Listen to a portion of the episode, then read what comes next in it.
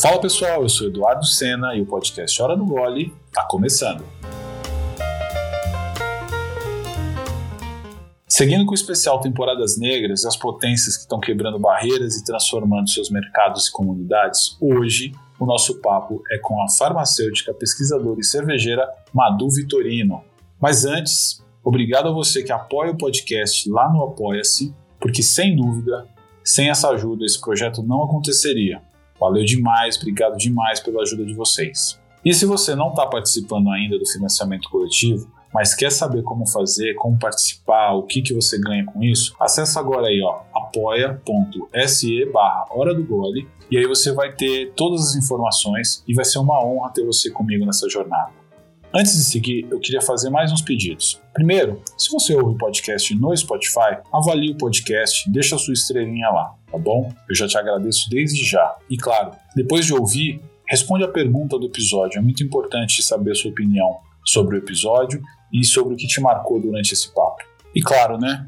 Depois de ouvir, compartilhe o episódio nas suas redes sociais, assim esse papo vai alcançar muita gente. E siga o perfil arroba do Gole no Instagram para ficar por dentro de tudo que rola no podcast. É isso. Bora ouvir o episódio? Podcast Hora do Gole tá começando.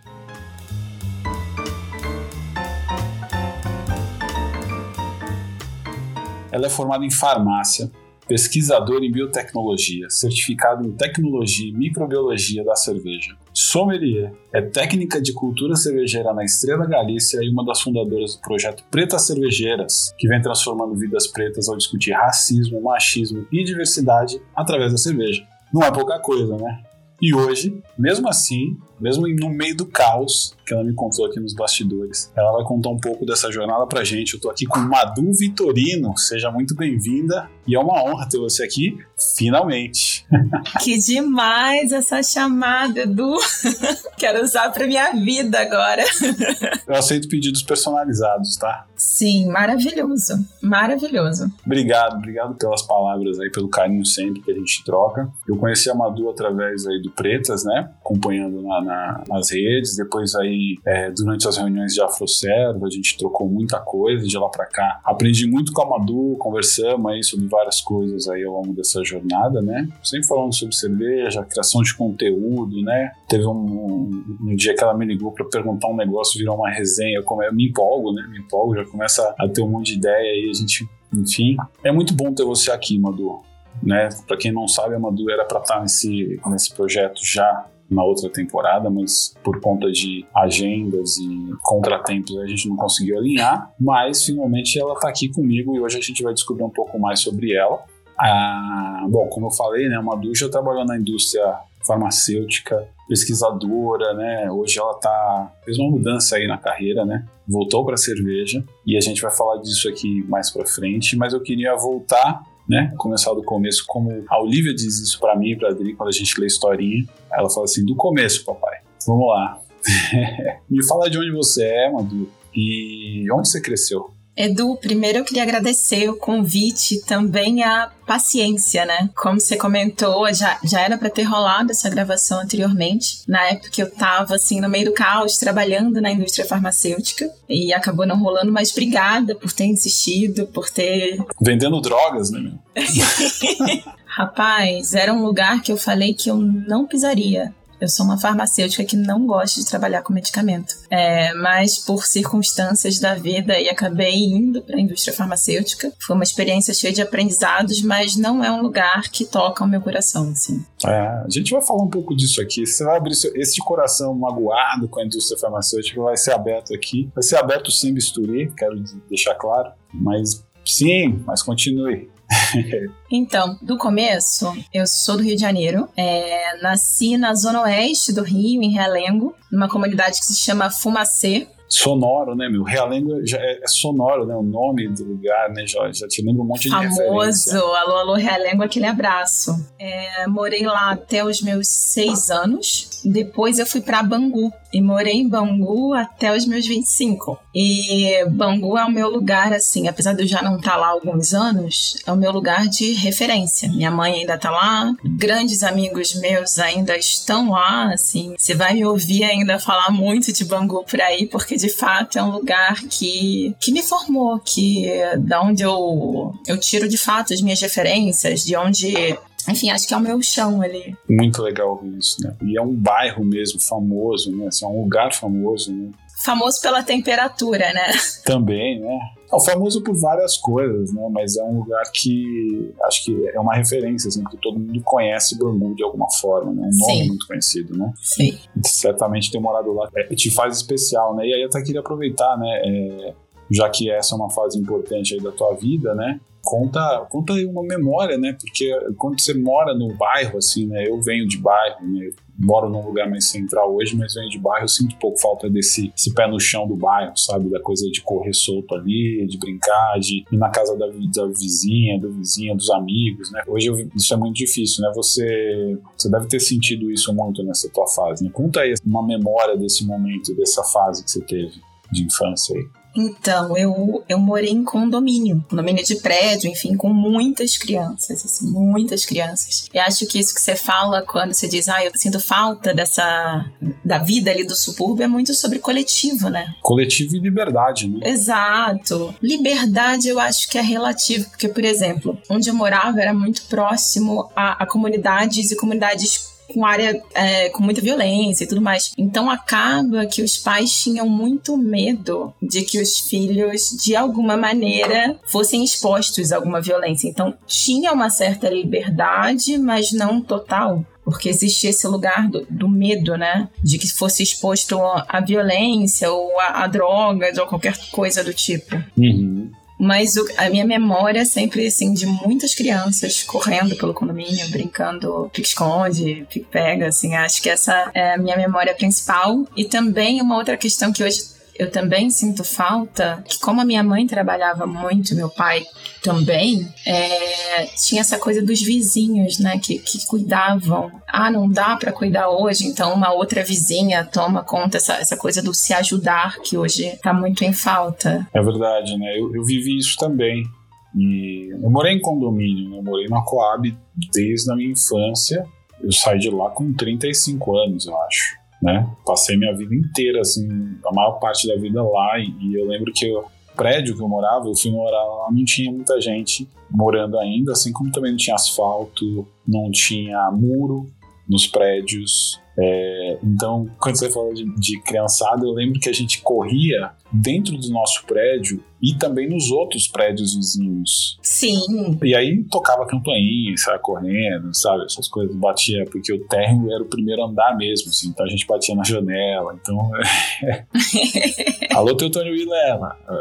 É muito, foi muito legal, foi muito bacana essa fase também, né? E, e, mas tinha essa coisa da, da preocupação também, né? Por, por, conta de violência, de, de criminalidade, né? Acho que os pais sempre têm essa, essa coisa de proteger, não importa que custo, né? Seus pais, eles faziam o quê? Fazem o quê hoje? Ah, o meu pai faleceu. É, é algo que em algum momento eu acho que eu ainda vou trazer mais aqui. Meu pai sofreu com alcoolismo, e aí é muito simbólico que uma pessoa como eu trabalhe com bebida. Eu ainda quero falar sobre isso de alguma forma, mas eu ainda não me sinto preparada, não. Ainda não é um, um assunto que eu, que eu falo como eu acredito que deveria, sabe? Uhum. Eu acho que meu pai era um cara tão incrível que eu acho que eu ainda tenho que trabalhar melhor essa história em mim para que eu consiga dividir com outras pessoas de uma forma positiva. Concordo. É, meu pai era um enfermeiro e isso foi ótimo porque eu era essa criança que machucava bastante. Economizou muito aí, né? Exato. E minha mãe é, trabalha com educação há muitos anos, ela é pedagoga e. Coisa boa. Sim. Sim, e foram aqueles pais que sempre me incentivaram muito a estudar. Isso teve muito reflexo, acho que nas minhas escolhas, né? Foram pais que deram o que tinham e o que não tinham para que eu estudasse, tivesse acesso a bons colégios. Enfim, óbvio que dentro da realidade deles, mas foi isso. Sempre tem uma visão, né, de um olhar assim de tentar melhorar, mesmo sem saber muito por onde, né? Eu acho que seu pai, ele para ser enfermeiro, ele teve que estudar. Uhum. Né? Sua mãe como pedagoga também teve, né? E a gente vê muito isso, né? Os pais tentam fazer o máximo, né? Depois o meu pai, ele trabalhava numa loja de móveis e E ao jeito dele, eu queria trabalhar de todo jeito com 13 anos. Ele falou: então você vai trabalhar, então vamos lá. E eu fui. Me levou, eu tinha 13 anos, fui trabalhar numa marcenaria, assim, cheirava cola o dia inteiro, assim. Imagina hoje, é impensável, né? E na cabeça dele, assim, não, você vai trabalhar e você vai ter seu dinheirinho, então beleza. Eu recebi o dinheiro e dava para ele e pra minha mãe, né? Mas, mas a, na visão deles, eles estavam me tirando ali de um convívio X, né? Que podia ser bom ou ruim, de ficar na rua o dia inteiro, porque todo mundo trabalhava, sempre trabalhou. Mas na, na da forma deles, eles estavam tentando, né? Me colocar num caminho, né? Vê, e também sempre do estudo, né? A gente sempre ouve muito isso, né? É, tudo que a gente tem dos pais, eu falo por mim, é assim: você tem que estudar. Eu não sei o que, não sei onde, não sei como, mas tem que estudar, né? Isso é muito importante, é transformador, né? Eu acho que a certeza que fica é que eles estavam fazendo o que eles entendiam dentro da capacidade deles que era o melhor para você, assim. Não, não tenho dúvida. Sim, Sim, os meus pais também. Minha mãe, vez ou outra, a gente conversa e ela fala: Nossa, eu fui rigorosa, né? eu fui exigente, né? Mas a, certeza que eu tenho era que aquilo era o melhor que ela entendia que estava fazendo por mim. E é suficiente, assim. A gente tem a, essa expectativa que os pais sejam super-heróis e que saibam tudo, que tenham todas as respostas, mas não, são pessoas. Então, sem dúvida, minha mãe estava fazendo melhor, meu pai estava fazendo melhor dentro da possibilidade deles. Maravilhoso. Deixa eu fazer uma pausa aqui.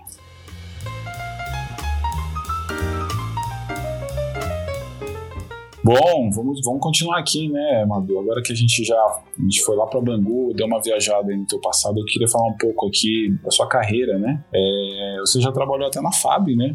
Rapaz, já. A gente, a gente pesquisa, né? A gente vai longe aqui. Pra quem não sabe, é a Força Aérea Brasileira, né? Então, é... então, falando nisso, eu queria que você trouxesse aqui um pouco disso, né? Me conta dessa jornada toda, né? Em que área você já trabalhou antes de partir para o mundo da cerveja? Então, eu fiz farmácia. Farmácia é um curso super amplo em que você precisa, para formar, fazer quatro tipos de estágios diferentes, assim, coisas bem distintas. E uma delas é análise clínica, que era o meu terror, assim. E o meu estágio foi no Hospital da Aeronáutica. Hum, o que é análise clínica exatamente? Análise clínica são aqueles exames que você faz de sangue, urina, fezes. E aí ficou evidente que eu não nasci para ser militar, né? Você ficou quanto tempo nesse estágio de. de... Acho que um ano. Um ano? É, precisava cumprir é, 250 horas. Tem uma obrigatoriedade, né? Tem uma obrigatoriedade de horário. E aí fiquei lá um tempo e acho que, que é importante, né? Você, até para você descobrir o que, que você não gosta mesmo de fazer. Estágio é pra isso. Sim, claro. E aí ficou evidente para mim que não, não ia rolar. Mas também já passei, fiz iniciação científica na área de polímeros. Uhum. Mas você fez pesquisas também, né?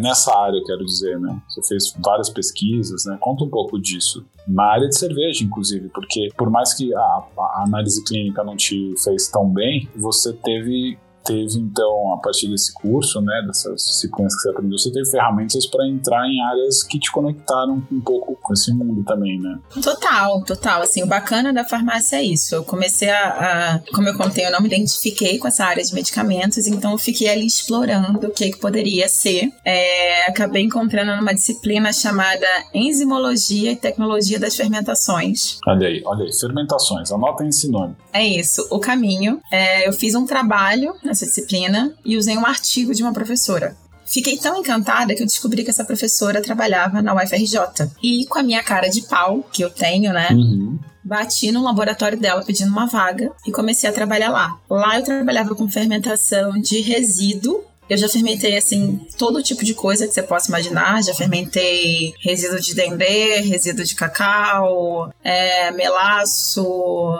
Cara, é muito fascinante. Soja. Isso. É um universo incrível, assim, é, e que vai muito além das bebidas e dos alimentos, né? Quando a gente fala de fermentação, muitas vezes a gente foca nisso, mas não. não isso é só a capinha da coisa, né? Exato. E fiquei trabalhando nesse laboratório num projeto específico durante três anos, trabalhando com esse resíduo de, de dendê. Cara, que maravilhoso, hein? Tanto tempo assim trabalhando com dendê, não sei se você se criou intolerância, mas o dendê é maravilhoso. Eu gosto, mas eu admito que tem uma dificuldade, assim, porque eu já lembro do, do, do trabalho, do que eu fazia lá, e aí. Enfim. Ele criou uma memória em você negativa, né, cara? Sim. sim, mas eu gosto, eu gosto. Ainda assim, mas no começo não foi tão fácil comer qualquer coisa com dendê, que eu já remeti ali o resíduo. Se parar ali no Pelourinho e encontrar com uma baiana fazendo um acarajézinho ali, fritando ao vivo, como é, como é o jeito certo de comer, você vai, ou não? Vou, feliz da vida, feliz da vida. Então não comprometeu a essência.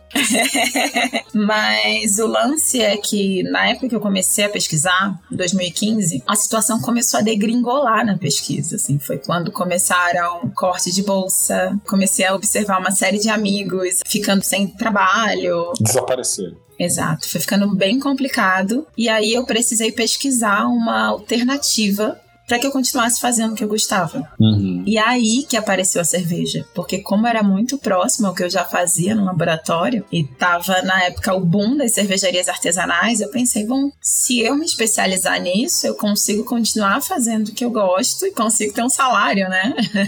Tem isso também, né? Exato, que é importante, super importante. É, não, porque a gente sabe que quem estuda, pesquisa e batalha né, por conhecimento no Brasil não ganha para isso. Para você ter uma ideia do hoje os, os pesquisadores, assim, tem algumas formas de você fazer pesquisa. Você ganha um pesquisador, um aluno de iniciação científica está ganhando por volta de 400 reais. Nossa. Um aluno de mestrado por volta de 1.500 500, talvez um pouco menos. E um aluno de doutorado fica ali na casa de 2.200 reais. Sendo que essas pessoas têm um contrato de exclusividade, elas não podem trabalhar, elas não podem fazer outra coisa além da pesquisa. Claro que pesquisa é trabalho, tá? Mas elas não podem desempenhar uma outra função para ter essa bolsa. Você trazendo isso para o mercado, para o mercado formal tradicional, é, dá para entender, né? Como se você é contratado por uma empresa, você é talentosíssimo, você vai ganhar uma micharia para trabalhar pra, quase de graça e não vai poder fazer frila. Exato, assim. Eu acho que quem faz pesquisa hoje no Brasil é herói, assim, herói e heroína. É verdade. É muito difícil. É verdade. E é, e é onde a gente é onde a gente podia estar, tá, meu, surfando muito, né, cara? Porque a gente tem tanta coisa, né? Tanta, tanta pesquisa bacana que tá andando, que tá empacada, tanta diversidade de, de materiais, de tudo, né, cara?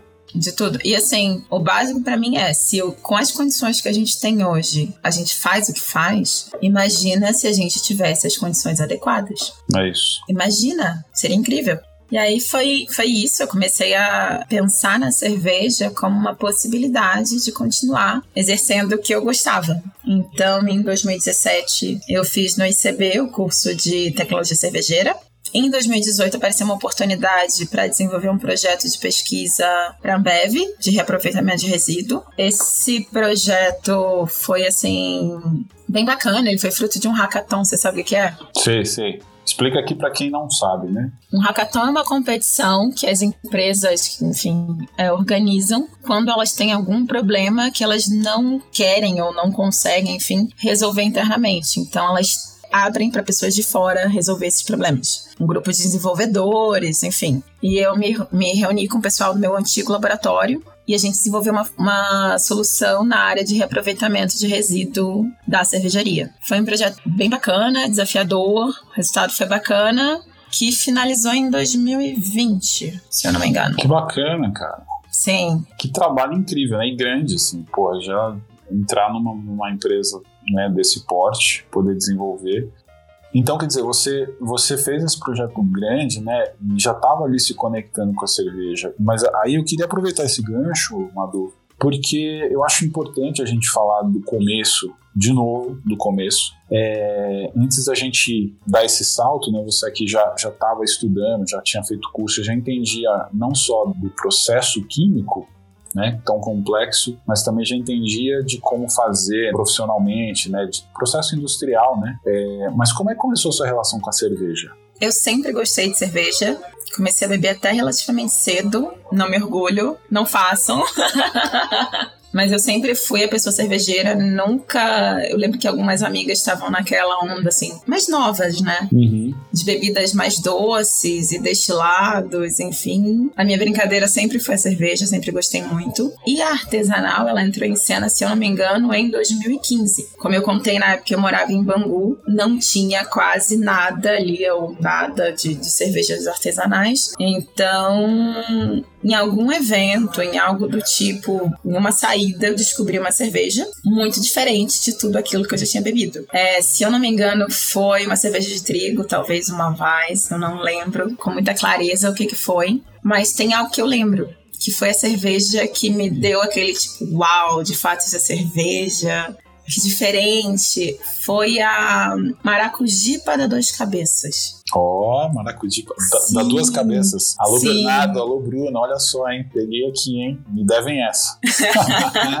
foi isso, foi isso. E aí eu lembro até que eu cheguei a tentar produzir é, uma parecida, um clonezinho. Uhum. Não ficou tão incrível quanto, mas foi a cerveja que me deu, tipo, uau, é, isso é fantástico, isso é muito diferente de tudo que eu já tinha consumido e que me atentou para a possibilidade de existência de muitas outras coisas, né? Eu falo muito da, da primeira cerveja porque a primeira cerveja é, ela sempre traz esse esse impulso. Deslumbramento, é, né?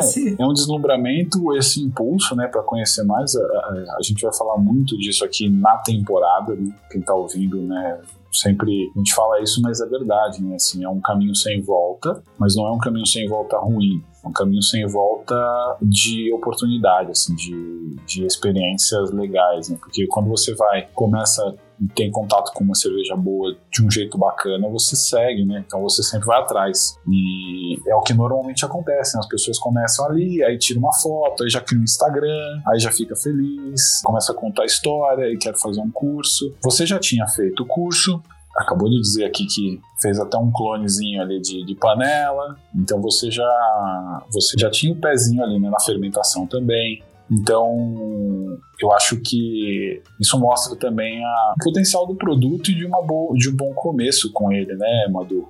Sim, é super importante a forma que você é introduzido para mim foi uma experiência super positiva, fui bem atendida, é, retiraram minhas dúvidas, assim, mas a gente sabe que não é com todo mundo que acontece dessa maneira, né? Eu acho que muitas vezes o mercado das cervejas artesanais, os profissionais da cerveja artesanal, complicam tanto que acabam tornando aquilo muito inacessível, né? Perfeito. E ao invés da gente trazer mais pessoas para esse universo, a gente acaba afastando. E cara, é sobre cerveja, assim. O que me encantou na cerveja, você fez essa pergunta, o que me trouxe mais é, até já dividir isso com outras pessoas, foi o caráter popular da cerveja. A gente não pode esquecer jamais sobre isso. Uhum. Eu, com base, como profissional da área da fermentação, poderia trabalhar em qualquer outra bebida, sei lá, o vinho, que tem um glamour maior e tudo mais. Mas o que me encantou foi a, a cerveja enquanto bebida do dia a dia, enquanto, enquanto produto de fácil acesso. Então, Sim. essa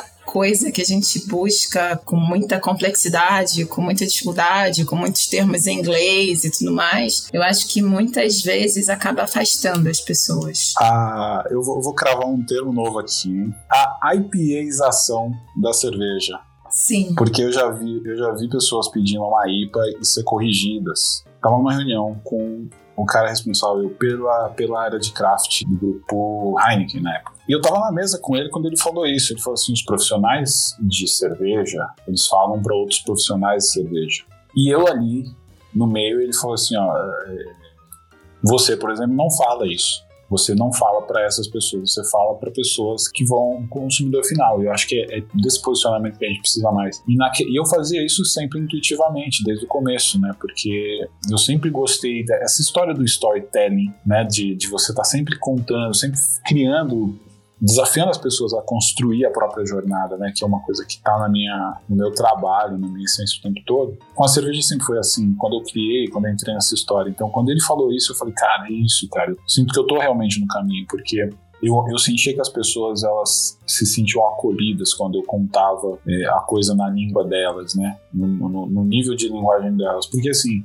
eu estudei para mim, Eu não trabalho com, com sommelieria, eu não sou um profissional de sommelieria, eu sou, eu fiz um curso de sommelieria. Uhum. Entendo ali, né? Tive toda a experiência, já fiz cerveja também. Mas eu não, não, não falo como um sommelier porque eu não, não sinto que eu tenho essa competência toda. E mesmo que tivesse, eu acho que não, não deveria falar assim, né? Então, quando você tem essa IPAização do negócio, você afasta mesmo. Porque assim, cara, minha mãe podia querer tomar uma cerveja artesanal, mas se ela chegar num cara e o cara vir torcer o nariz pra ela, ela, cara, vai jogar cerveja na cara dele vai sair andando e vai pegar a braminha dela ali do lado, entendeu? Eu acho que essa essa fotografia que você tem que ter na cabeça sempre, né? Se você quer crescer a penetração do, do, da cerveja num público mais que, que hoje bebe a cerveja mainstream, você precisa falar a língua dele. É, e, e aí assim, teve uma experiência ruim, meio que já era. Claro que você consegue reconquistar, mas aí o trabalho é muito maior. Madu, fora o preço, né? A gente tá falando aqui de uma construção que você primeiro precisa convencer essa pessoa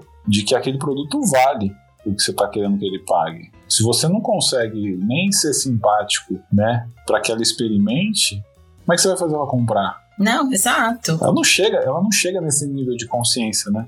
Exato. E assim, a minha bandeira até o Pretas surge disso, né? Eu sei que a gente ainda vai falar mais sobre isso é falar para as pessoas. Não, assim, que bom que existem profissionais que falam para convertidos, que falam para outras pessoas do meio, mas nunca foi meu interesse. Eu mesma já bebi dessa fonte desses outros profissionais que comunicam para pessoas, para seus iguais, mas nunca foi o meu objeto de desejo, assim. É, até quando eu estava na pesquisa, a minha batalha, minha bandeira sempre foi levar para fora. Uhum. Enfim, é importante você discutir com seus pares, mas mais legal ainda é você conseguir levar aquilo para fora do ambiente acadêmico. Mais legal ainda é você conseguir levar aquilo para quem de fato vai se beneficiar com aquilo que você está fazendo. É, trabalhei durante algum, algumas edições do Pint of Science, você conhece uhum. o evento? Sim. E aquilo era um sonho, assim, de você conseguir levar a ciência para o boteco, cara. Ah, que legal. Isso é, é uma oportunidade de ouro, de você levar. Olha isso, cara. Levar a ciência para o boteco. E tá tudo conectado. Sim, sim. Por que não? Essa frase é maravilhosa. Vou até fazer uma pausa aqui agora para tomar um gole, peraí.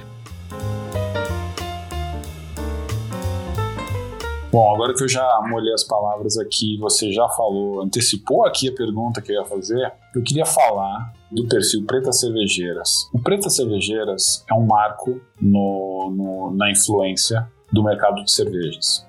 Tá? O nome já diz tudo, né? O Pretas tem uma pauta que é atual e necessária, seja nas discussões sobre racismo, seja sobre machismo, é, seja sobre inclusão de mulheres pretas no mercado de cerveja né, mais especificamente. E vocês têm feito isso muito bem. É um perfil que cresce a cada dia. Estamos de olho. E eu queria que você contasse então agora, porque eu sei que tem um monte de mulher que gosta de cerveja, que gosta de ir no bar beber cerveja, que gosta de tomar sua cerveja em casa, gosta de procurar cervejas novas, gosta de experimentar ou está afim de conhecer a cultura cervejeira, mulheres pretas que não se sentem incluídas não sentem que tem um lugar para se conectar, não tem referências. Então conta como é que o grupo nasceu e qual a ligação que ele tem com uma foto muito antiga, mas que é muito especial. Sim, para quem ainda não conhece o Pretas, é... a nossa foto de perfil é uma foto com muitas mulheres negras no entorno de uma mesa cheia de cervejas. E essa foto é a foto da ala das baianas da Cidade Alta. Cidade Alta era como eram chamadas as, a ala das baianas do Império Serrano. A gente viu aquela foto, e é uma foto incrível, é uma foto impactante. Tá no Museu Digital do Império Serrano, inclusive. E a gente identificou que aquilo, aquela cena que estava na foto, era exatamente aquilo que a gente faz até hoje que era reunir um grupo de mulheres no entorno de uma mesa e falar sobre a vida, falar sobre questões diversas. E aí a gente entendeu que existia uma potência ali, né? Eu não gosto de falar que o Pretas nasce a partir da falta de diversidade ou a partir da falta de mulheres. Não, não a gente não nasce da falta. Uhum. A gente nasce a partir do momento que a gente entende que existia uma potência ali que deveria ser compartilhada com outras mulheres. Eu entendo aquele perfil como uma ampliação, como uma grande mesa de bar, assim, que todas as mulheres pretas são bem-vindas, que aliados são bem-vindos e bem-vindas também. Aquele espaço ali é de fato a realização de um sonho de poder trocar com outras mulheres, de poder fortalecer outras mulheres, de poder criar coisas novas, de poder também levar conhecimento sobre cerveja, porque acho que a frase que eu mais falo na vida é que conhecimento é poder e eu acho extremamente importante quando a gente está falando sobre consumo e consumo de álcool falar sobre, sobre consumo de forma responsável, né? Então, pretas é isso. É isso tudo, né? Isso tudo. Cara, olha que, que loucura, né, meu? Essa, essa tua visão é maravilhosa. E eu realmente. Eu nunca tinha parado para pensar nisso, mas olha que loucura você, você falar que nasce. Não é simplesmente da foto e não nasce da, da falta. É uma retomada do espaço. Quando eu olho aquela foto, você olha aquela foto e fala assim, cara, tá, é, isso precisa acontecer mais vezes. Aí você olha em volta de você, tá acontecendo. E tem mulheres por aí, em outros lugares, que também querem que isso aconteça. Ou estão fazendo isso acontecer, né? Então é muito é muito forte isso, cara. E nascer a partir disso é, é maravilhoso porque essa retomada parte do Pretas muito muito forte que vocês conseguem é, fazer o conhecimento chegar nessas mulheres, mostrar os caminhos para que isso aconteça. Então, o Pretas acaba se tornando uma ferramenta de empoderamento através do conhecimento, através da ação e através de uma ancestralidade muito clara, né, que é essa conexão que vocês têm com essa foto e que com certeza quem vê a foto vai entender também é uma ancestralidade da, da coisa da infância, né? Porque eu vou te falar, eu, é claro que eu tenho uma ligação com o álcool na minha infância muito distinta, né? Não foi uma lembrança, não é uma lembrança tão positiva por conta de situações é, do meu pai que eu já comentei aqui, mas eu penso assim, a criança preta ela cresce nesse, nesse ambiente cheio de gente, tem as festas, e tem aquela confraternização, a coisa do terreiro,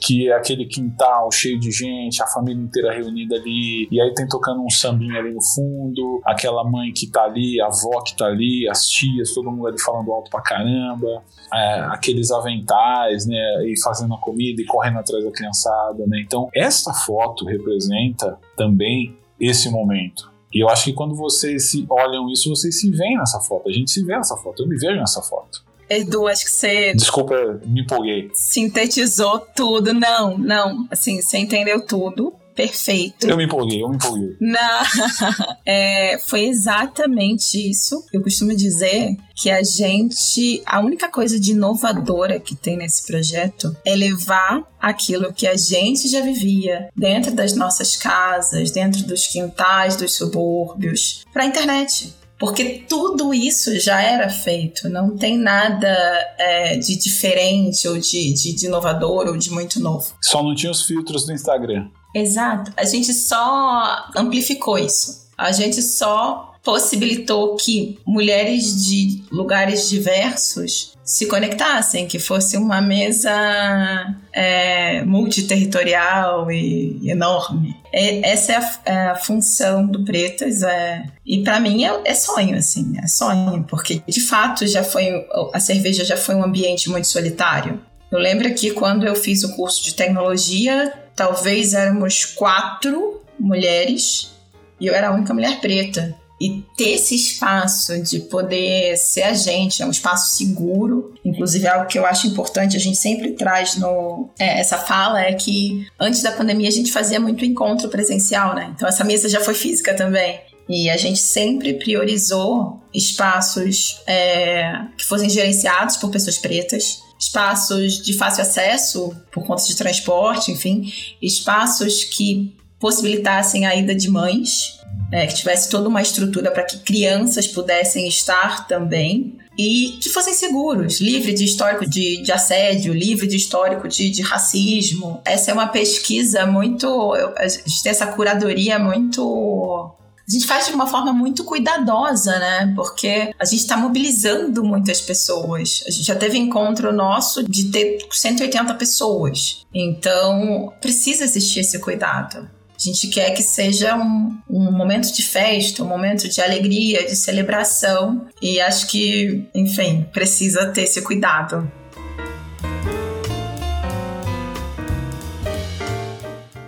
Cara, eu fiquei muito empolgado com essa história. Estou muito feliz de, ter sido assertivo nessa né, minha visão sobre o Pretas. Eu sempre acreditei muito no, no projeto como essa coisa da, da, da, inclusão e tudo mais, mas eu não tinha olhado dessa forma e enxergar isso aqui com você foi muito legal, né? E ver a potência que é esse projeto além do que eu já pensava, ver como ele, como ele é potente, né? E é legal ver também que marcas com, começam a se, se conectar, né? Marcas também começam a ver isso. A prova disso é a parceria que vocês fizeram com a Ambev em 2021. Sim que trouxe naturalmente muita visibilidade para o trabalho de pretas, né? Então também começou uma transformação na vida de muitas mulheres pretas a partir daí. E eu, eu falei um pouco desse projeto com uma pessoa muito querida e aliás um dos episódios mais ouvidos do podcast até hoje, protagonizado por ninguém menos do que a senhora, a senhora Rose Sá, tá? Mestre cervejeira da Ambev, que deu um depoimento maravilhoso aqui e que foi participou desse projeto. Então agora, aliás, um beijo aqui para Rose. Beijo, Rose. Trocamos muito. Ela já falou assim: Edu, tô vendo aqui você dentro da apresentação de vocês durante o curso, né? É, enfim, e eu fiquei muito feliz, né, de compartilhar os episódios lá, né, com as meninas e tudo, né. Então eu queria que você desse aqui agora, me contasse, então, como que nasceu esse projeto com a Ambev? Qual o impacto que ele causou e qual é o futuro dele, né? Como é que isso tá hoje? Me conta. Primeiro, assim, mandar um beijaço pra Rose. Eu sou fã dessa mulher num grau, Edu. Você não faz ideia. Eu também. A Rose, nossa, ela é incrível. É, e, e, foi muito parceira nossa, assim. É, esse projeto é um sonho antigo, é fruto de um sonho bem antigo, que é trazer mais mulheres pretas para a cerveja. Se eu não me engano, para esse projeto foram 523 inscrições. Enfim, a grande, grande maioria, sei lá, 99% de mulheres pretas. De fato, aconteceu de algumas pessoas brancas se inscreverem, a gente conseguiu é, ajustar isso mas a grande maioria eram de, eram de pessoas pretas. É, esse projeto foi igualmente satisfatório e desafiador. É, a gente, quando começou, não fazia ideia que teria esse número de inscrições. É, e quando chegou, a gente pensou: nossa, que foda que a gente conseguiu. Olha quantas mulheres estão querendo saber mais sobre cervejas. É, mas como é que a gente dá conta disso? Foi super difícil, assim. Eu lembro que a gente conversou, inicialmente a ideia era ter turmas de 20 pessoas. E aí a gente, putz, 20 pessoas, a gente vai passar mais de um ano dando aula, gente. A gente rose, né?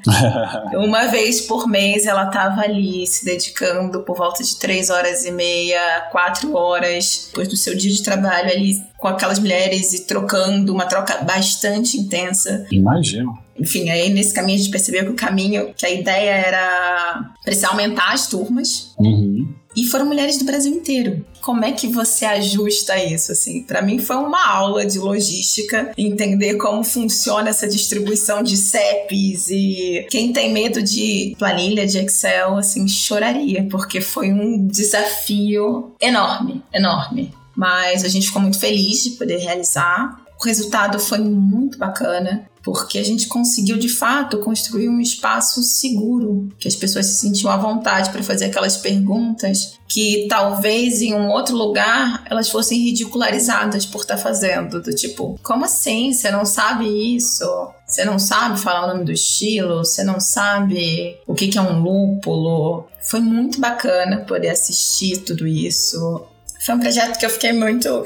Que não só eu, né? Como que o Pretas, como um todo, ficou muito orgulhoso de poder ter construído. Mas também foi muito desafiador. Foi igualmente desafiador. Não, imagino. E, e, até pegar uma carona aqui rápida, né? Imaginar esse projeto seria uma coisa impensável. Vocês tinham esse sonho aí, como você falou. E de repente, quando você tem uma parceria com a Ambev, que tem uma estrutura e tudo mais, tem uma conexão com uma Rose, né? Que é uma profissional incrível, talentosíssima, uma pioneira, né?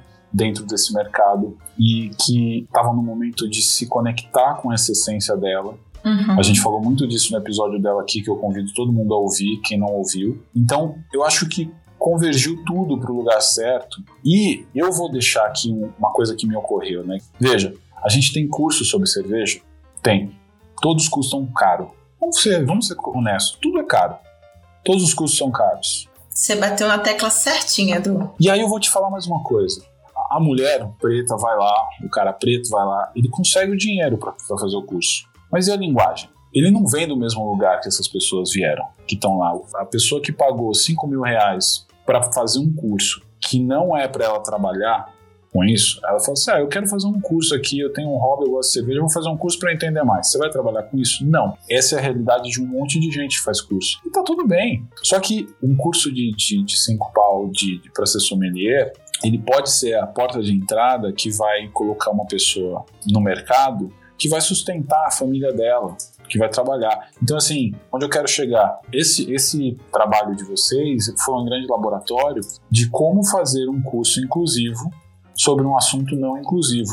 Assunto, quando eu falo assunto, não é a cerveja, mas sim o estudar cerveja. Estudar cerveja não é inclusivo. Hoje uhum. não é uhum. inclusivo. Então, o que vocês têm na mão é uma ferramenta de inclusão muito potente. Que se vocês usarem isso é, daqui para frente, vocês vão conseguir, é, vão conseguir dar qualidade de vida para as pessoas através do conhecimento e do trabalho que elas vão conseguir. Porque é o que você falou. Se você, você entrar num lugar, se sentir seguro para falar, não é, não é uma coisa fácil, é um privilégio. Sim, e acho que vale mais uma observação, assim, é que muitas vezes os profissionais do mercado dizem falta pessoas, é, não tem gente suficiente, é por isso que não tem diversidade no time. 523 mulheres gostariam de estar estudando cerveja. É isso que eu tô te falando. E aí eu acho que fica o meu convite a todos e todas que puderem fazer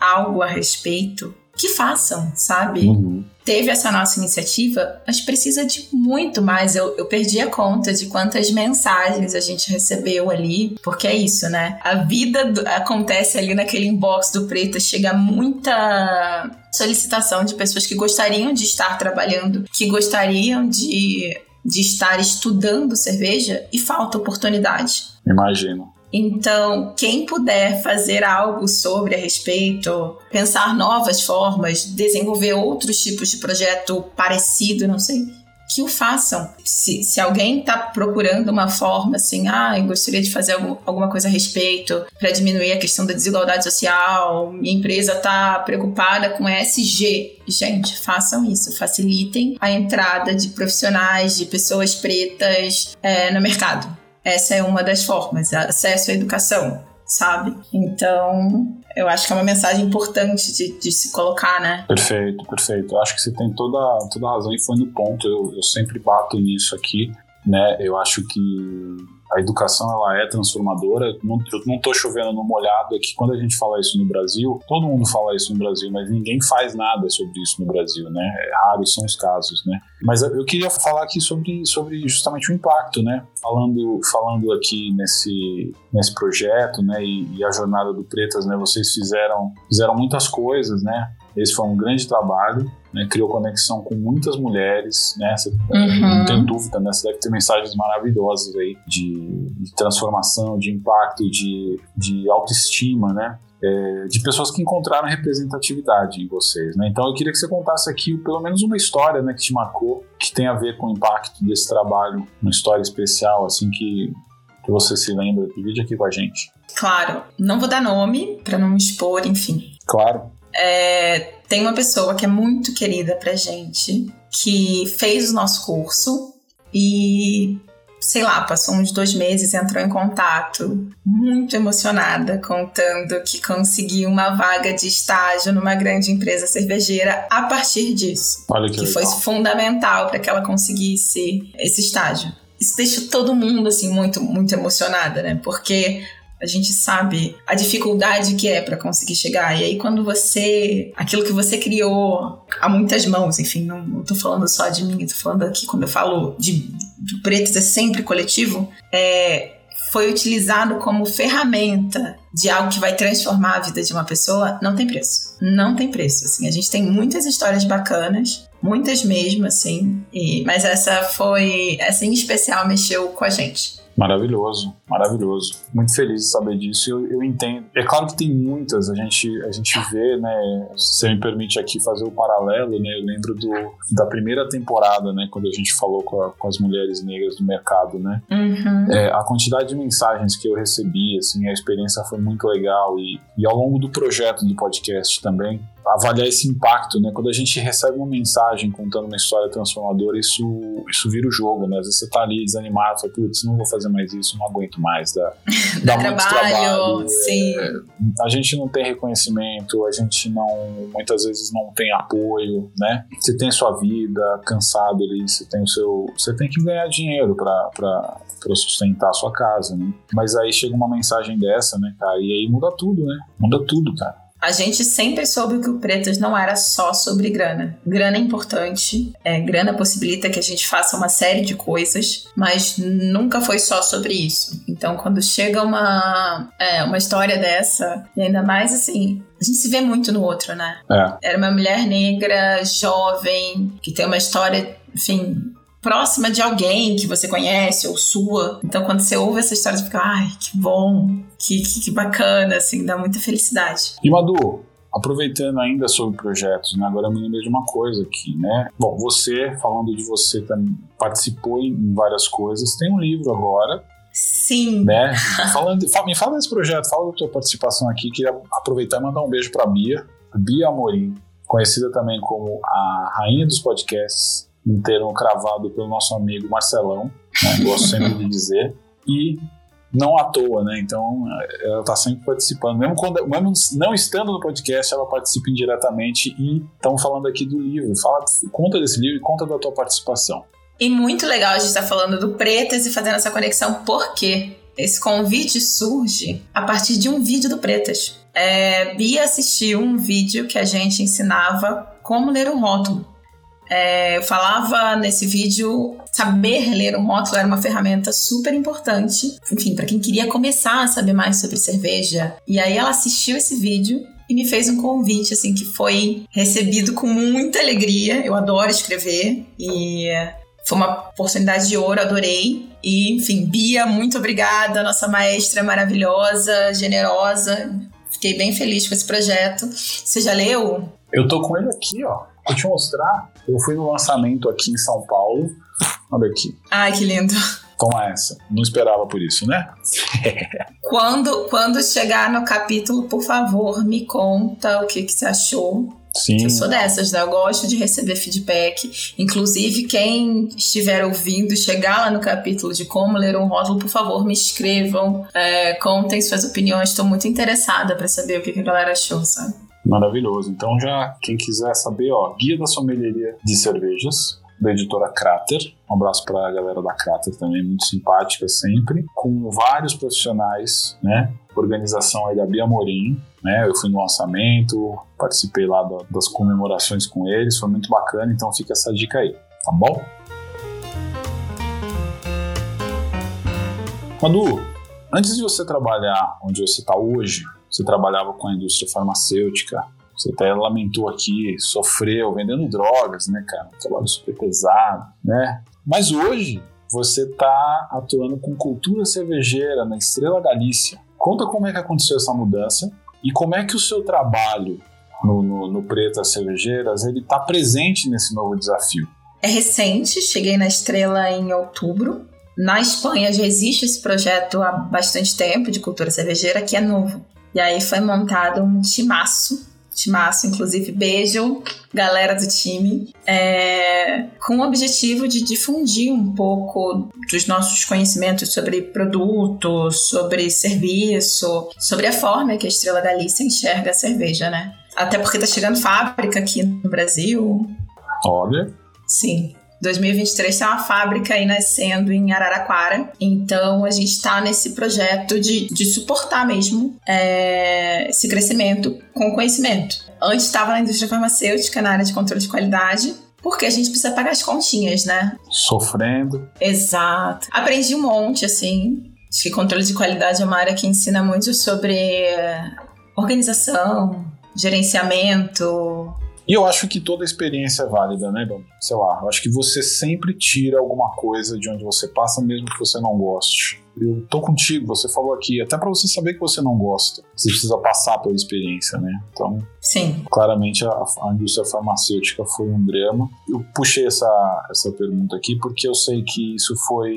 Eu acompanhei um pouco esse drama, né, da tua jornada, um pouco disso, e fiquei muito feliz quando eu vi que você entrou com as pessoas que estão lá né? Uhum. Com, nesse, nesse time, conheço algumas. E ver nisso, quando você vê uma pessoa negra numa posição que tem a ver com, com cultura, com compartilhar cultura, eu acho que eu acho que aqui a gente tem uma ferramenta potente, né?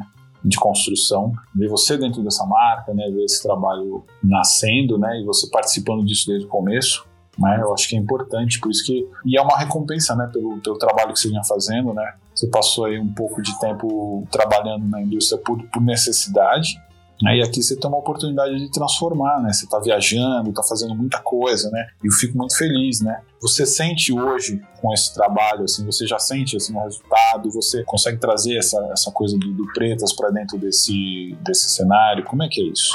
É, uma coisa que eu aprendi com pretas, que eu acho fundamental, é que representatividade não é suficiente. E aí você trouxe essa questão assim, ah, é que você tá lá quanto mulher negra. Eu não tô lá sozinha quanto mulher negra. Isso é muito rico. Ter essa oportunidade de trocar sobre diversos assuntos. Eu tenho a minha companheira aqui do, do estado também, uhum. a Jéssica tá lá comigo. Grande Jéssica. E sim, Jéssica, beijo. Beijo pra Jéssica. Falei com ela há pouco tempo, não vou falar sobre o que, mas falei. Sim, e, e, essa oportunidade de ter um time, hoje meu time são sete pessoas, somos cinco mulheres, que já é algo disruptivo quando a gente fala de cerveja. Uhum. É, porque acho que a indústria hoje, a indústria, digo, como um todo, não só a cervejeira, captou essa necessidade de ter mais diversidade dentro do seu quadro de funcionários, mas muitas vezes ele coloca aquele negro único lá e fala: olha aqui, é, eu tenho uma pessoa negra, olha aqui a representatividade.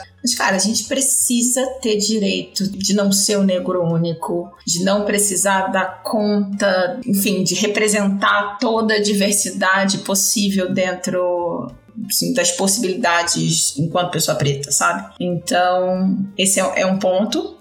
O outro ponto é que no Pretas também eu exerci muito essa coisa do, do dar aula, né? Do, do, falar para outras pessoas, do ensinar sobre cerveja e de fazer isso para pessoas não tão especializadas no assunto. E eu acho que hoje isso me dá uma segurança muito grande para falar com todo mundo, até porque eu, eu, vim de uma área muito técnica, que é a área acadêmica, então isso me dá uma segurança para falar com todo mundo sobre cerveja. Legal. Desde a pessoa que sabe muito, que tá ali na indústria, tocando produção, até o cara que está ali lidando com o consumidor final, que é os garçons e garçonetes, ensinar como ele deveria apresentar um produto, o que, que ele deveria sugerir para comer junto, enfim. Sim, sim. É, o Pretas me trouxe essa confiança para desempenhar o que eu faço hoje, porque é muito novo, né? Eu vim.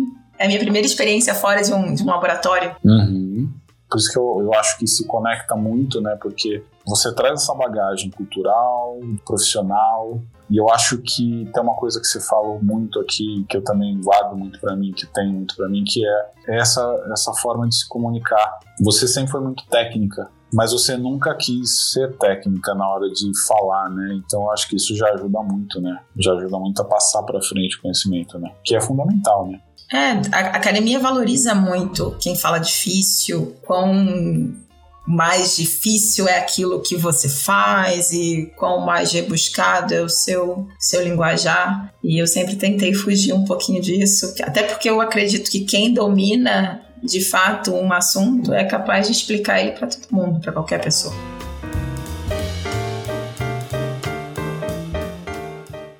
Bom, não dá para falar de, de Madu sem falar do Pretas e, e vice-versa, né? Mas eu vejo que o, o, projeto vem impactando a vida de muitas mulheres, né? A gente viu aqui de várias formas. Graças a vocês, né, ao coletivo pretas, né? Hoje você, hoje essas mulheres têm orgulho de entender e até trabalhar na cerveja mesmo, como esse caso uhum. que você uhum. trouxe aqui. Essa, Madu, é só uma parte da solução. Você até já falou um pouco disso aqui. É uma parte, mas já, já, é, já é muito mais do que muitas empresas já fizeram. Então eu queria que você falasse, Madu, agora aqui formalmente, digamos assim, que você falasse para quem está nos ouvindo que realmente tem interesse em transformar, transformar o mercado e aqui falando justamente potencializar trabalhos como o de vocês, né? Que potencializa o trabalho de mulheres negras, trazer essas mulheres para o mercado, né? Então, porque elas são absolutamente minoria. Então, por onde começa para ajudar a mudar essa realidade?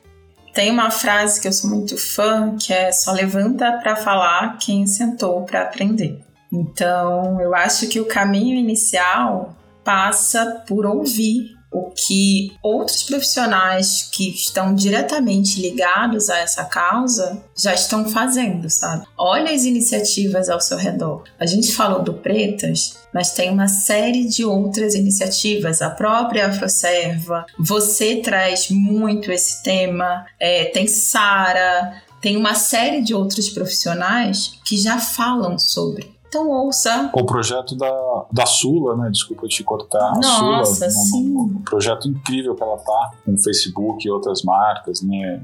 Tanta gente incrível, né? Os bares, né, também. A própria Perfeito, Implicantes sim. lá na linha de frente, né? Procure, ouça, é, leia, consuma o que esses profissionais estão produzindo e também é isso, chama para uma conversa. Se está completamente perdido, é, procura essas pessoas e pergunta como eu posso ser útil, como eu posso servir como eu posso é, auxiliar? E, e, aí é isso, né? Porque muitas vezes a pessoa chega com essa ideia de, de meio de caridade, né? Sim. Eu, eu chego com um pacote pronto, olha, eu quero ajudar, mas eu quero dar isso. E nem sempre isso é o que a pessoa tá precisando. Nem sempre isso que a pessoa tá buscando. Então, ouça que a sua ajuda vai ser muito mais útil, né? Útil, de fato, se você souber o que, como fazer. Madu, cara, esse exemplo é ótimo. Vou te falar por quê, porque é uma coisa que com certeza muita gente vai se identificar aqui, mas já teve, já teve situações, assim, já vi essa situação acontecer comigo, de chegar e oferecer ajuda para uma pessoa em situação de rua, vulnerabilidade. E, e eu ofereci dinheiro. Hoje eu não ofereço, mas né, eu ofereci dinheiro. A pessoa falou assim: Cara, eu não quero dinheiro. Porque você pode me dar o dinheiro, mas eu não consigo entrar no mercado. Uhum. Eles não me deixam entrar no mercado, me deixam entrar na farmácia. Então, se você puder comprar um negócio lá e trazer para mim, me traz um pacote de fralda, me traz um sabonete, um shampoo, você me ajuda. É isso, é você tá de fato interessado, né? Conectar ali. Mas para isso você tem que conversar. Então, quando eu chego na pessoa e ofereço dinheiro, eu não faço ideia do problema dela. Então, quando o mercado fala assim, pô, vamos, tá, vamos dar emprego para pessoas negras. E se você está me ouvindo aqui, você já ouviu essa fala várias vezes. E se eu estou falando de novo e a Amador está repetindo aqui comigo, é porque a gente precisa falar. Porque as pessoas não ouvem. Se ouvem, muitas vezes não, não se conectam, não, não se entregam a esse tema, não se aprofundam. Então, assim, é, é preciso ouvir, entender para você se conectar e aí você avançar nessa história, né? Então você só vai ajudar se realmente você ouvir o outro lado. Por isso que o que você falou é perfeito, porque assim, é ouvir, observar, ver o que está sendo feito, né? Eu acho muito legal esse, o que você trouxe aqui. Eu acho perfeito, perfeito. Exato, você só contribui, consegue contribuir de fato se você conhecer aquilo, sabe? Senão fica um negócio desconectado com a realidade do outro. É, essa é uma possibilidade, você, você conversar. E para o outro lado, para pessoas que queiram, enfim, ingressar e tenham alguma dificuldade, conversem. Busquem pessoas que tenham valores próximos ao de vocês. Assim, eu é, me coloco à disposição, assim, ah, queria conversar sobre, queria tirar dúvidas sobre, sei lá, o curso, a formação de sommelier, se dá ou não para atuar. Procurem outras pessoas que, enfim, que estejam nesse mesmo rolê fazendo aí, que acho que ajuda. O Teles fala muito isso, né? Teles Hortêncio. Aliás, um abraço pro Teles. E a gente vai abraçando todo mundo aqui nesse episódio.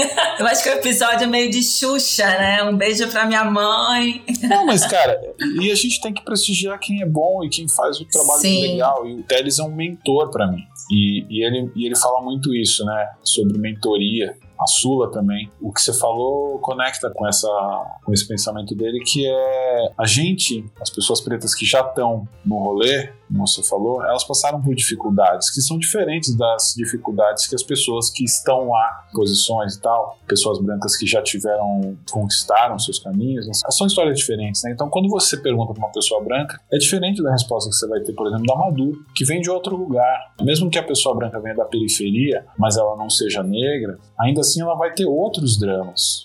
Então, assim, a pessoa negra ela tem uma especificidade, né, e, e ela pode ajudar. Então, quando você pergunta para uma Madu, é, às vezes a gente não tem como para quem perguntar mesmo. Então pergunta, pô, Madu, eu queria, mas eu não sei para onde vou, assim, eu não sei qual é a área. E aí, assim, Madu explicar, ah, porra, tem fala como é que funciona na cervejaria. De repente, ela vai te trazer uma visão que te ajude a se posicionar. É disso que ela tá falando, eu acho, né? E, e eu mesmo já fiz isso algumas vezes, então é importante. Né? Então, e muito legal que você traz essa visão, Madu, porque eu acho que o mercado não é feito só das empresas, né? Das marcas, eu acho que também é das pessoas. E acolher, na minha opinião, é fundamental também, porque sem o acolhimento as pessoas não vão ter confiança de ir até lá né? Então é preciso que isso fique muito claro, né? Esse acolhimento também tem que ficar muito claro, né? Sim, e pode ser que eu talvez não tenha a resposta para a dúvida dessa pessoa, mas eu posso de repente indicar que converse com você. É, enfim, a gente hoje tem uma rede muito potente, é, de profissionais pretos assim. Que bom, que cresça. E a gente pode, é fundamental que a gente se, se ajude, se apoie. Eu acho que essa é uma forma de fazer isso.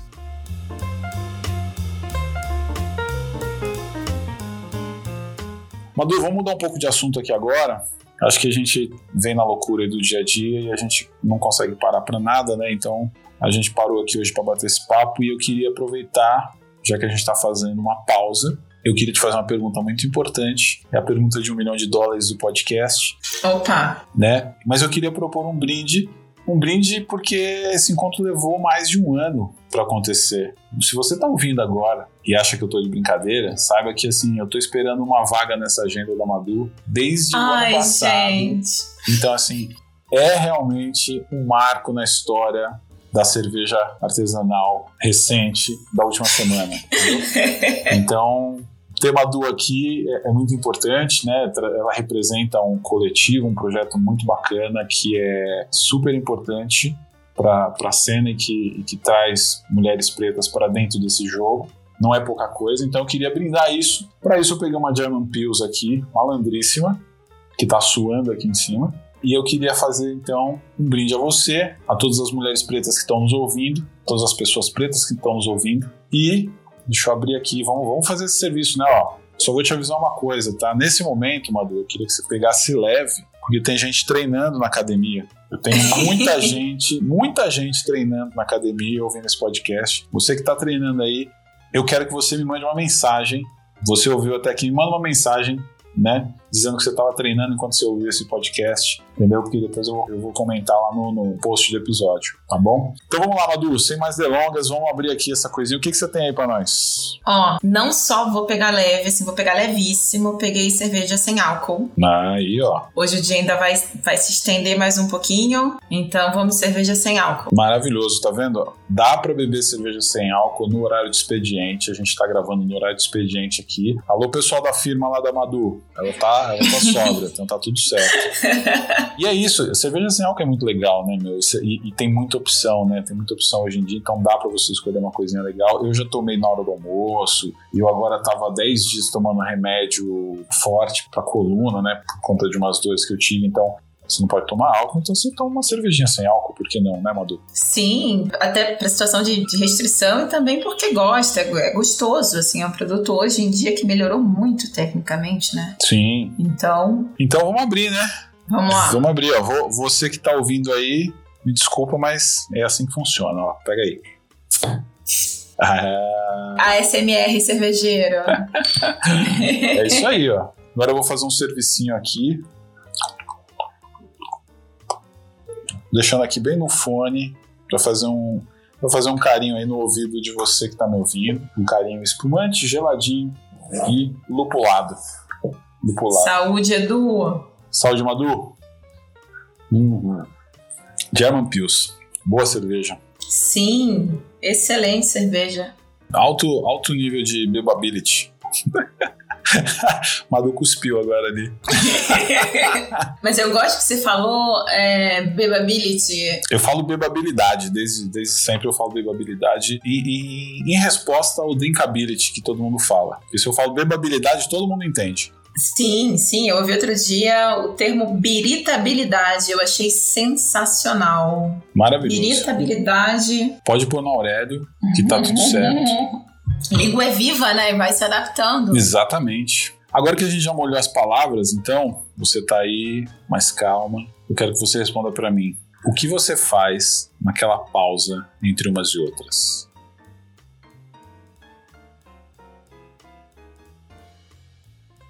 Bom, eu sou viciada em leitura. Não sei se já dividi isso por aqui. Não, não. Tô sempre lendo alguma coisa. Então acho que é, enfim, tô sempre acompanhada de algum livro. Legal demais. É, sim.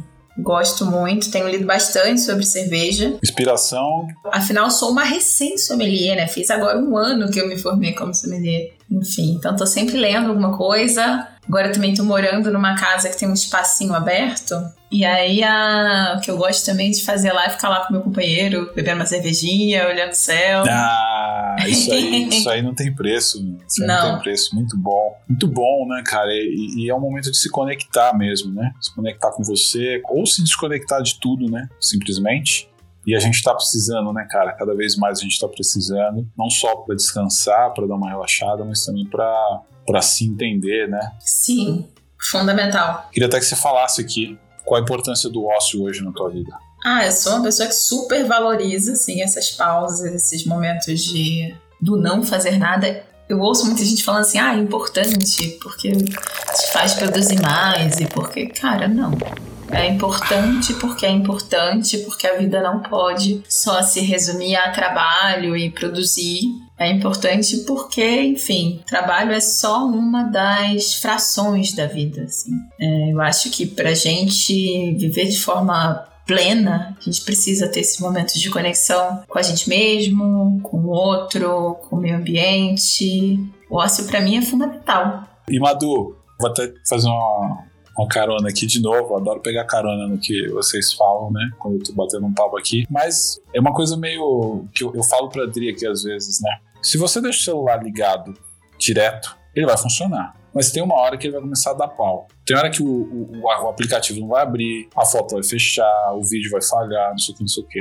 Se você não der um boot no celular, ele vai, vai dar problema. A gente é assim também. Então, às vezes, essa pausa é esse boot, né, cara, para você parar o mesmo, né? Eu acho que é, é, é, super importante, né? Então, façam, façam uma pausa. Inclusive, vou recomendar aqui o episódio do Marcelo, primeiro episódio do podcast. Uau, boa! Marcelo Carneiro, da Colorado e ele ele fala uma, ele fala muita coisa legal sobre isso. É uma viagem, Marcelo, é uma figuraça. Assim. Então ouçam esse episódio. E enquanto vocês ouvem, eu vou dar uma, eu vou molhar as palavras aqui porque eu tenho uma pergunta muito importante, uma pergunta que está fora do roteiro e que a Madu vai responder daqui a pouco.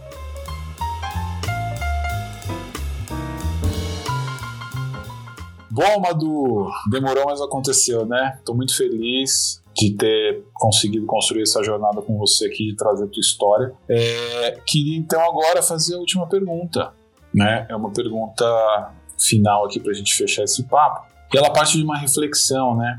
Eu, eu, tenho dito isso aqui, é uma reflexão sobre uma frase que é de uma música do Chico Buarque, que é uhum. apesar de você, amanhã é de ser outro dia, né? Eu pensei muito nisso nessa música, ouvi muito essa música, é uma música super atual, né? Sim, nossa. De várias formas, né? De várias formas. E aí eu trago ela para nossa rotina aqui, para o nosso mundo, para o nosso momento aqui, né? É por isso que a genialidade dessa, dessa frase, dessa música, está em justamente ultrapassar o tempo, né? Então, e o assunto, o tema, né? Porque eu posso trazer isso aqui para o racismo. Quando eu trago isso para nossa realidade, apesar do racismo, potências negras como você, vem construindo suas jornadas, é, batalhando, trabalhando, abrindo portas, sendo pioneiro, sendo primeiro em várias coisas, né? E construindo, inspirando muita gente e mexendo com a vida das pessoas na prática, como eu disse aqui, né? É muito mais do que muitas empresas, marcas que têm, que têm a possibilidade de fazer mais estão fazendo, né? Então, minha pergunta para você é: Diante de tudo isso, apesar de tudo isso, né, o que te motiva a continuar nessa luta? Edu, não tem outra, não tem outra possibilidade, né? Sobrevivência? Não é nem sobrevivência, né? A ideia do sobreviver não é de uma vida plena. E a realidade é que a gente vem resistindo há muitos anos, acho que desde que esse projeto Brasil foi construído, a gente vem resistindo, mas acho que a ideia que faz seguir é a ideia, é talvez um, um sonho de que em algum momento não precise mais existir essa resistência, que a gente possa simplesmente existir, existir em seu estado pleno, existir de forma ah, que, que a gente tenha a nossa humanidade respeitada e valorizada e celebrada, sabe? O que faz é seguir é não ter outra alternativa, porque se a gente é, fica parado, e, e muitas vezes o racismo faz isso mesmo, ele paralisa, a gente meio que morre, né? Em, em algum sentido é, é, é morte também. Verdade. Então, que me faz seguir são é, é olhar para trás e ver o tanto que, que os meus ancestrais, quanto que os meus lutaram para que eu tivesse condição de hoje estar tá aqui com toda uma estrutura, falando com você, falando, tendo direito à voz, sabe? Isso é uma das razões. E acho que a razão, a outra razão é para que aqueles que vêm depois de mim possam encontrar uma situação melhor, para que eles possam simplesmente existir. Acho que é, que é isso que faz é, a gente seguir apesar do racismo, apesar de todo tipo de coisa que a gente encontra no Brasil de hoje, né?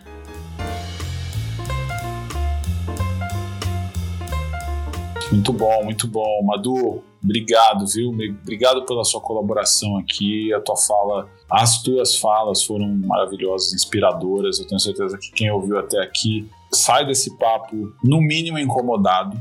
Né? Com tudo que a gente falou. É realmente sobre luta. E aí queria fazer um parênteses aqui e de novo mandar um salve para Sara, que de tantas formas ajudou esse esse podcast a acontecer e abriu a primeira temporada desse especial Temporadas Negras. É uma amiga comum aqui, então ela fala muito de luta e resistência e recomendo todo mundo seguir o projeto dela. E eu queria terminar dando a palavra para você, para você contar para a gente então alguma assim as redes onde a gente encontra a Madu, Pretas, né? Se você tiver algum projeto que vai que tá rolando agora com o teu ou do Pretas, também compartilha aqui com a gente e deixar uma mensagem final para todas as pessoas pretas que estão ouvindo esse episódio, né? E, e que apesar de tudo seguem na luta aqui como todos nós. Então a palavra é tua. Boa, é, Edu, quero agradecer é, o espaço, a sua disponibilidade. Fiquei muito feliz com o convite, mais feliz ainda pela insistência né, desse convite. É, acho que antes tarde do que ainda mais tarde. Que bom que aconteceu, tô bem feliz. Redes sociais, arroba Pretas Cervejeiras, você encontra a gente lá no Instagram. Também tem Pretas Cervejeiras no YouTube. A gente ainda não lançou uma nova temporada de vídeo por lá, mas tem bastante coisa antiga produzida, conteúdo focado em, em disseminar a cultura cervejeira. É, pessoalmente, eu vou contar, eu sou muito desleixada com o meu Instagram pessoal, ele inclusive é fechado, mas quem quiser, arroba Madu, Madu Victorino com C, você me encontra por lá, a gente pode bater, trocar uma ideia, ter um papo. Como mensagem, acho que o que eu gostaria de dizer, assim, é que o coletivo é o caminho, né? Que é essa, essa frase que o, que o da fala, que tem sido muito celebrada e que bom, que tudo que nós tem é nós.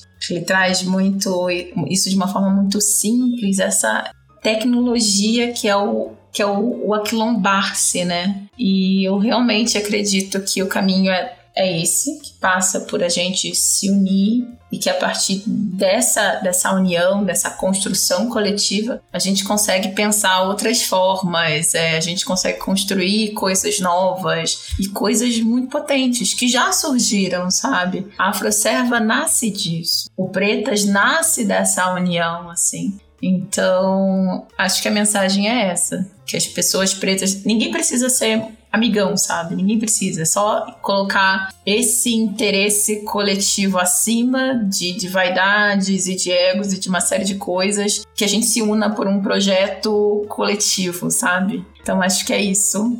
Obrigada, Edu, mais uma vez pelo espaço. Obrigada. Valeu.